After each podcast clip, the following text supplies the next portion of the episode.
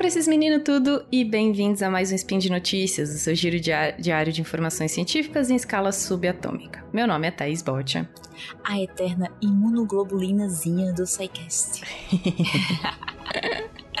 e eu sou a Cris Vasconcelos. A eterna primeira de seu nome. E hoje, 3 Coronium do calendário Decatrium e quinta, 1 de março de 2021. Pega um cafezinho que a gente vai ver se as vacinas contra a Covid-19 elas impedem a transmissão desse micróbio do inferno. Speed Notícias.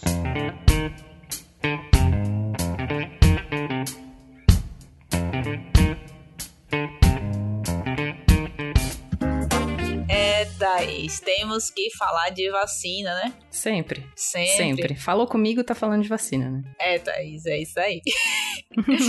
então, gente, ó, à medida que os países eles vão implementando as vacinas que previnem o Covid-19, estudos estão em andamento para determinar se as vacinas também podem impedir que as pessoas sejam infectadas e transmitam o vírus SARS-CoV-2. A vacina que previne a transmissão pode ajudar a controlar a pandemia se forem administradas em um número suficiente de pessoas. Pois é, Cris, se a gente for ver as análises preliminares, elas sugerem que pelo menos algumas das vacinas podem ter um efeito que bloqueia essa transmissão da doença.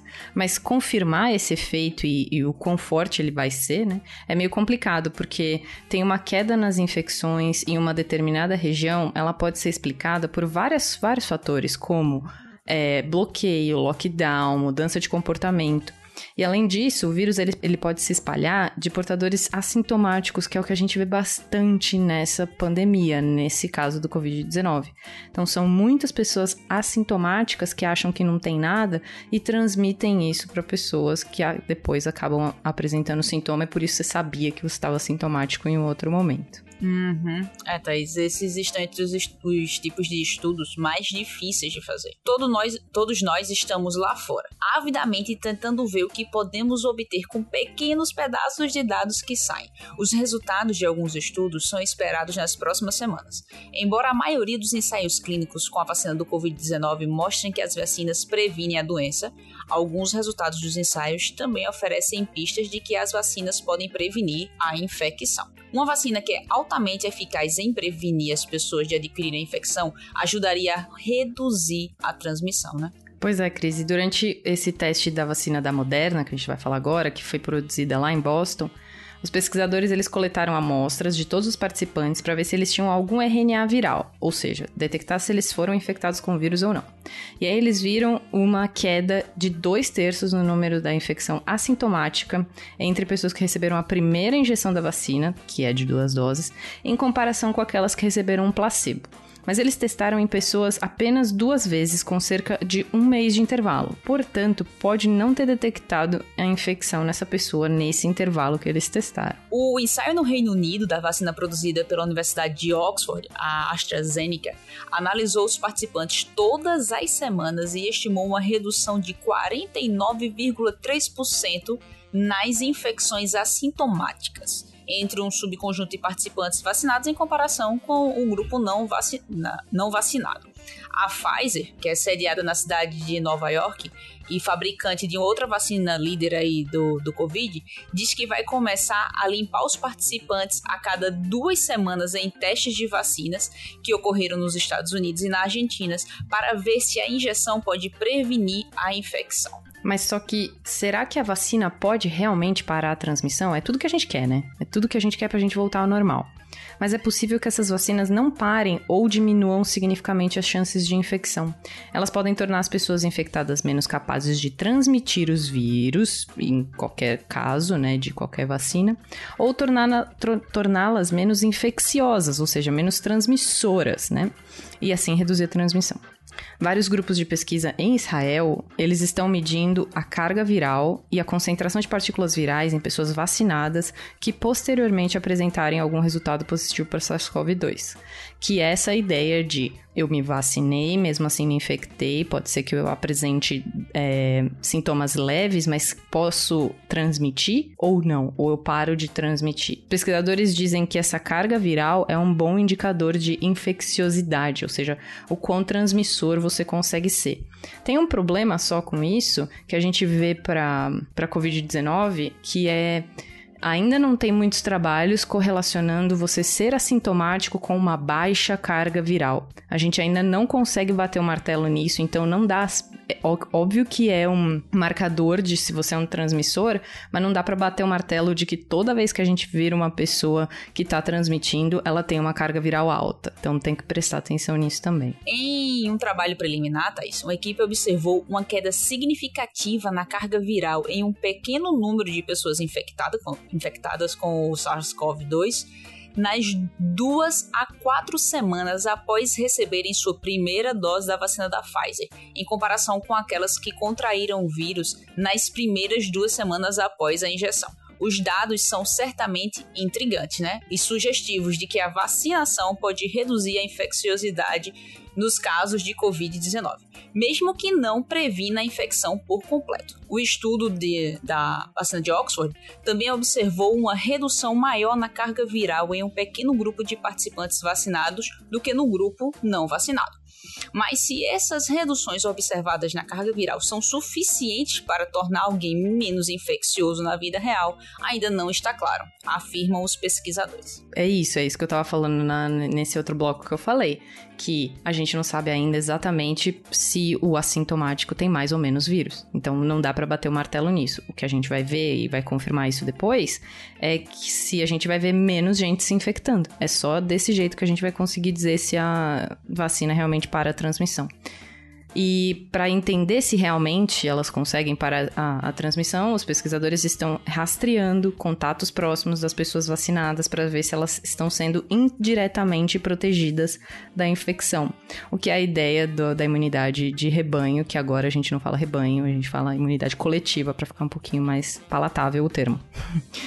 Como parte de um estudo em andamento com centenas de profissionais de saúde na Inglaterra, conhecido como Panther, é, pesquisadores da Universidade de Nottingham testaram profissionais de saúde e as pessoas com quem elas viviam quantos anticorpos contra SARS-CoV-2 e RNA viral, ou seja, carga viral, entre abril e agosto do ano passado, na época da primeira onda da pandemia.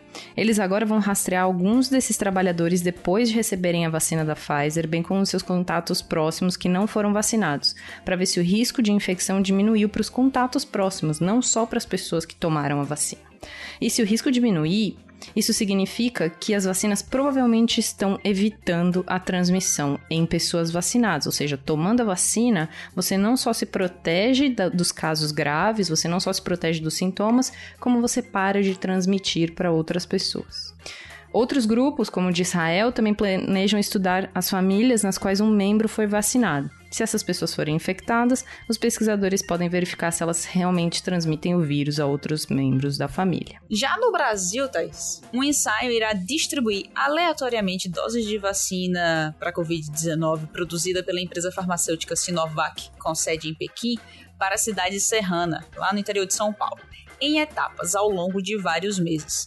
Essa abordagem pode mostrar se as quedas de Covid-19 em regiões vacinadas também contribuem para a redução de transmissão em áreas não vacinadas. Isso demonstraria os efeitos indiretos da vacina.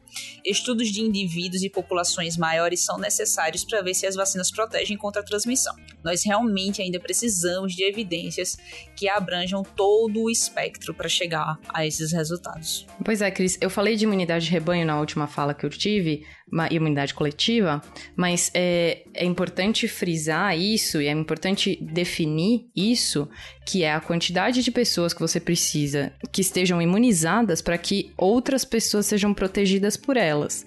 É, Existem simulações na internet, eu vou colocar o link no post para vocês, para vocês verem que não é necessário vacinar uma população inteira de uma cidade para ela ficar protegida. Então você tem que chegar, e a gente está vendo os números agora para a Covid-19, perto de 80% de uma cidade precisa ser é, vacinada, precisa estar imune para que o resto dos 20% espalhados no meio desses 80% vacinados não precisem da imunização ativa, ou seja, você não precisa imunizar essas pessoas, elas estão protegidas. Mas como que elas estão protegidas? É porque o vírus não circularia em volta delas, porque as pessoas em volta delas estão imunizadas, estão vacinadas. Ou seja, aquele vírus bate e volta nessa pessoa. Ele não bate e vai procurar uma outra pessoa que está é, suscetível. Ele bate e volta. Então, eu vou colocar uma, uma simulação para vocês verem exatamente isso. Se você coloca uma imunização de uma população perto de 80%, você vê que um círculo de pessoas imunizadas com uma pessoa não imunizada no meio, a pessoa não pega a doença. Mas lembrando também que isso é o que a gente chama de objetivo de vacinação, né? Que a gente tem como objetivo. Hum, mas o desejo é vacinar a maior quantidade de pessoas possíveis.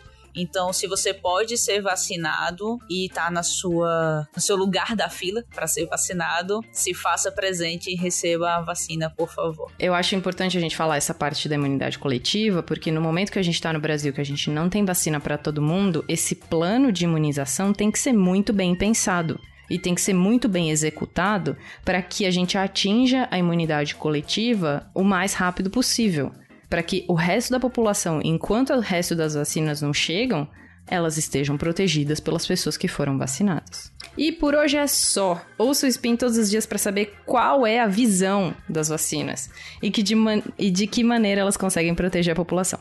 Vac é, é, é, vacina Vision. Vacina Vision. Passando a visão da vacina aqui, ó, para vocês. Deixe também no post seu comentário, elogio, crítica e xingamento esporádico. Lembrando ainda que esse podcast só é possível por conta do seu apoio no patronato do SciCast, tanto no Patreon, Padrim e PicPay. Fique em casa, usa máscara, lava a mão e se você não puder mesmo ficar em casa, não puder mesmo sossegar o facho e não vai comer no restaurante fora só porque deu vontade, faz obedecendo os protocolos de segurança. Faz com distanciamento social, faz com o uso de EPI decente, ok, gente? E se você estiver na fila da vacina e chegar a sua hora, faz desse momento o momento mais importante dessa pandemia. Vá se vacinar, registra, põe nas redes sociais, fala para todo mundo que as vacinas são seguras porque elas são, sim. Tá? Isso aí. Um beijo. Beijão a todos. Até a próxima.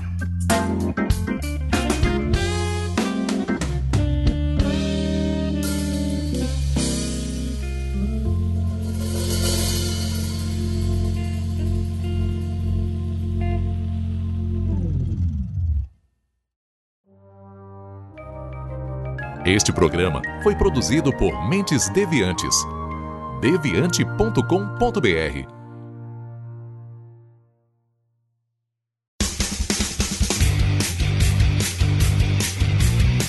Cortes, edição de podcast.